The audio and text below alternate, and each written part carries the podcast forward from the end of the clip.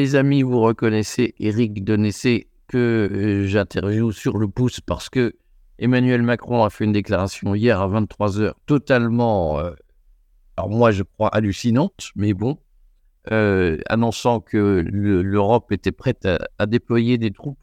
N'excluez pas de déployer des troupes au sol en Ukraine pour soutenir Zelensky face à la Russie.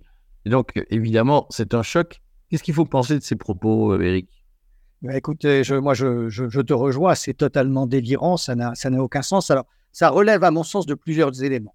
D'abord, un véritable déni de la réalité des, élites européennes euh, dont fait partie euh, le, président français, puisqu'il ne cesse de nous dire que la Russie n'avance pas sur le terrain, qu'elle est stratégiquement affaiblie, que l'Ukraine peut gagner. Tout ça est absolument faux. Euh, tous les éléments de terrain que nous recevons, tous les experts, à part ceux qui sont vendus, entre guillemets, euh, le reconnaissent, euh, ça va très très mal pour l'Ukraine et ça va se faire qu'empirer. Donc ça explique aussi peut-être d'une certaine manière cette attitude un peu, euh, un peu totalement excessive d'Emmanuel Macron pour essayer peut-être de sauver ce qui peut l'être à leurs yeux, mais ça n'a de toute façon pas de sens. Je n'exclus pas par ailleurs une instrumentalisation du conflit ukrainien pour dissimuler les problèmes intérieurs auxquels il fait face avec les agriculteurs, mais auxquels Olaf Scholz fait face également et un certain nombre d'autres dirigeants. Donc on a là véritablement, les, à mon avis, les deux explications. Euh, D'abord, d'une part, euh, d'individus qui sont euh, maintenant dans l'entre-soi, qui, qui, sont en permanence entre eux, qui ont pris fait et cause pour cette, pour cette guerre ukrainienne et qui sont dans, le, dans la cécité et dans l'obsession. Et puis, le deuxième facteur qui est celui de l'utilité à des fins de diversion interne. Si cet événement devait se produire, c'est-à-dire si nous envoyions des troupes euh, des régiments, par exemple, d'élite en, Ukraine pour soutenir Zelensky. Certains disent qu'on l'a déjà fait sous faux drapeau, si j'ose dire. Certains disent que nous avons envoyé des mercenaires, dont certains ont été bombardés par l'armée russe. Euh, mais si on devait envoyer ces troupes, quel pourrait être l'impact? Parce que pour les gens, c'est pas forcément clair. C'est quoi les conséquences de ça? Bon, d'abord, il faut dire que nous n'en sommes pas là. Euh, Robert Chico, le premier, il y a 48 heures, avait annoncé justement qu'il y avait ce débat au sein des, euh, au sein de l'Union européenne, des États membres sur l'envoi éventuel de troupes. Macron a lui-même été un petit peu allusif hier en disant que pour l'instant rien n'était fait euh, de manière officielle, comme s'il laissait sous-entendre qu'effectivement on continue ou on accroisse l'envoi de, de combattants sous faux drapeau, de mercenaires, voire le déclenchement d'opérations clandestines. Dans tous les cas, ce sont de nouvelles provocations vis-à-vis de la Russie, ce sont de nouveaux actes de belligérance. Maintenant, si nous devions envoyer officiellement des troupes, je crois qu'il faut dire très clairement que l'armée française n'est absolument pas préparée à ce genre de conflit, quelle que soit la qualité de, des femmes, des hommes euh, euh, et, du commandement que nous avons dans nos armées. Depuis plusieurs décennies, nous ne sommes habitués qu'à des conflits asymétriques, des conflits du faible au fort, euh, pardon, du fort au faible plus exactement, en Afrique et un petit peu au Moyen-Orient, de la lutte antiterroriste. Mais une guerre de haute intensité comme celle-ci, nos troupes n'y sont pas ou peu en tout cas mal préparés. Les matériels que nous avons ne sont pas adaptés à cela, donc ça n'a aucun sens. Nous n'avons pas suffisamment de réserves en matière de munitions. Nos effectifs sont extrêmement bas. Euh, je rappelle que c'est quasiment les effectifs les plus faibles de l'histoire de France. Qu'il faut remonter euh, avant Louis XIV pour trouver une armée de terre française aussi peu importante. Alors, on a dit notamment que l'armée française, à une époque récente, on a dit que l'armée française n'avait pas plus de quatre jours de réserve de munitions. Est-ce que c'est vrai? Alors, c'est vrai, je, n'ai pas le chiffre exact, ça s'est peut-être amélioré, peut-être sommes-nous passés à 5 ces derniers temps. J'en suis loin d'être sûr, puisque nous ne cessons de fournir des armements et des munitions à l'Ukraine, là aussi de manière tout à fait insuffisante par rapport aux demandes des Ukrainiens. Donc, en aucun cas, nous sommes de taille aujourd'hui à nous engager sur ce théâtre d'opération. Euh, pas assez de matériel, pas assez d'hommes, pas assez de munitions et surtout pas assez d'expérience parce que si cela devait euh, se produire, nous avons en face de nous une armée euh, importante, c'est-à-dire qui est pas loin du million d'hommes, même si tous ne sont pas engagés sur le front ukrainien, et qui maintenant bénéficie de deux années d'expérience euh, au combat dans des conditions extrêmement dures.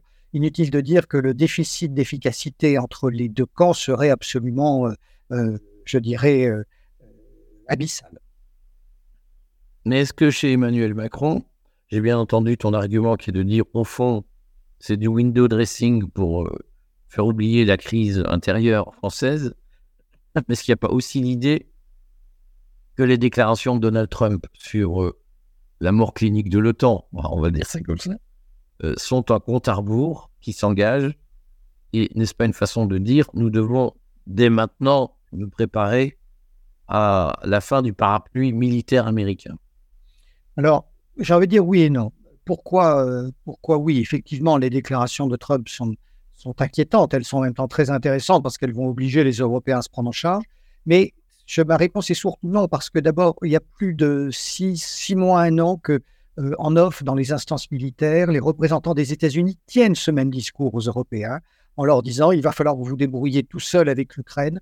Euh, avec ce paradoxe d'ailleurs, c'est eux qui nous ont poussés dans ce conflit, mais ils ne cessent de dire que c'est à nous maintenant de prendre le relais. D'ailleurs, on observe que la contribution financière de l'ensemble des États membres de l'Union européenne est aujourd'hui plus importante. Elle a dépassé euh, la contribution financière américaine 77 milliards d'euros côté européen pour 67 côté américain. Maintenant, effectivement, les Européens se trouvant euh, pied du mur et ayant cette inquiétude, euh, ils ont euh, intérêt à faire monter la menace pour faire accepter dans les, différentes opinions, dans les différentes opinions publiques le fait qu'il faille accroître nos budgets de défense alors même que l'Europe est en crise économique. Donc, l'accroissement de la, de la menace russe a aussi cette fonction par contre, le discours qui tente à dire que d'ici 5 à 8 ans, les Russes vont nous attaquer, que euh, là, on est encore une fois dans le délire complet, que ce soit sur le plan démographique, sur le plan budgétaire, ça ne tient pas. Je rappelle que la Russie compte 145 millions d'habitants. La totalité de l'Union européenne représente 450 millions d'habitants euh, hors OTAN et hors Grande-Bretagne. Euh, le budget de la Russie à lui seul est inférieur au budget de la France, de l'Allemagne et de la Grande-Bretagne cumulés, sans même parler des autres États européens et des États-Unis. Donc, voilà, tout, ça ne tient pas. Et d'ailleurs, on observe les, contradictions dans le discours euh, de, Macron. C'est que d'un côté, euh, il nous assène sans aucun élément que la Russie connaît une défaite stratégique, que ses troupes sont, sont qu'elle est fatiguée, qu'elle est épuisée. Et puis de l'autre, sans ciller, il nous dit qu'effectivement, une invasion est possible et que nous devons nous en prémunir. Donc, encore une fois, tout ça ne tient pas la route. Et on est vraiment dans, dans, la manœuvre politique ou d'ailleurs dans le délire euh, personnel de manière criante. Est-ce qu'il faut craindre le côté va-t-en-guerre du président de la République aujourd'hui? Est-ce que c'est une simple posture de communication dont lui-même se dit ça n'a pas de sens Ou est-ce qu'il est réellement pris dans une espèce de, cycle bonapartiste euh, fantasmé?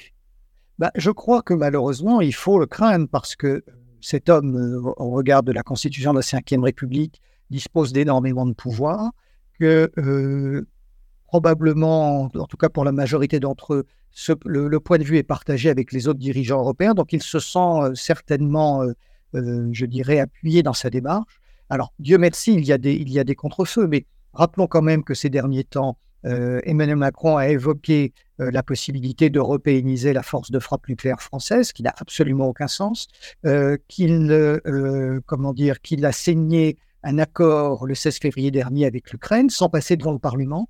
D'ailleurs, ce, devait être un traité, mais bien sûr, ça n'a pas, pu être un traité, donc c'est un simple accord qui évidemment pourrait être dénoncé rapidement. Il ne cesse aujourd'hui de multiplier les actes d'agressivité et de provocation vis-à-vis de, de, la Russie, donc on est obligé d'en tenir compte. Ce qui est plus frappant, c'est de voir que l'armée française est silencieuse, et notamment les grands chefs. Le chef d'état-major de la British Army hier a été le premier à déclarer que euh, les forces terrestres britanniques ne pouvaient désormais plus tenir leurs engagements vis-à-vis de l'OTAN. Donc on voit quand même que dans certains pays, les dirigeants militaires commencent à prendre euh, contre-pied une certaine manière des élites politiques. Ce, n'est malheureusement pas le, cas en France.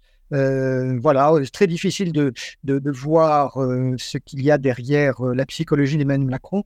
Je rappelle quand même que nous avons aujourd'hui à la tête de l'État des hommes qui n'ont jamais servi, qui n'ont jamais fait de service militaire, que ce soit Macron, Attal, que ce soit le Cornu à la Défense, tous ces gens-là ne savent pas ce que c'est que l'armée et ne savent évidemment pas ce que c'est que la guerre.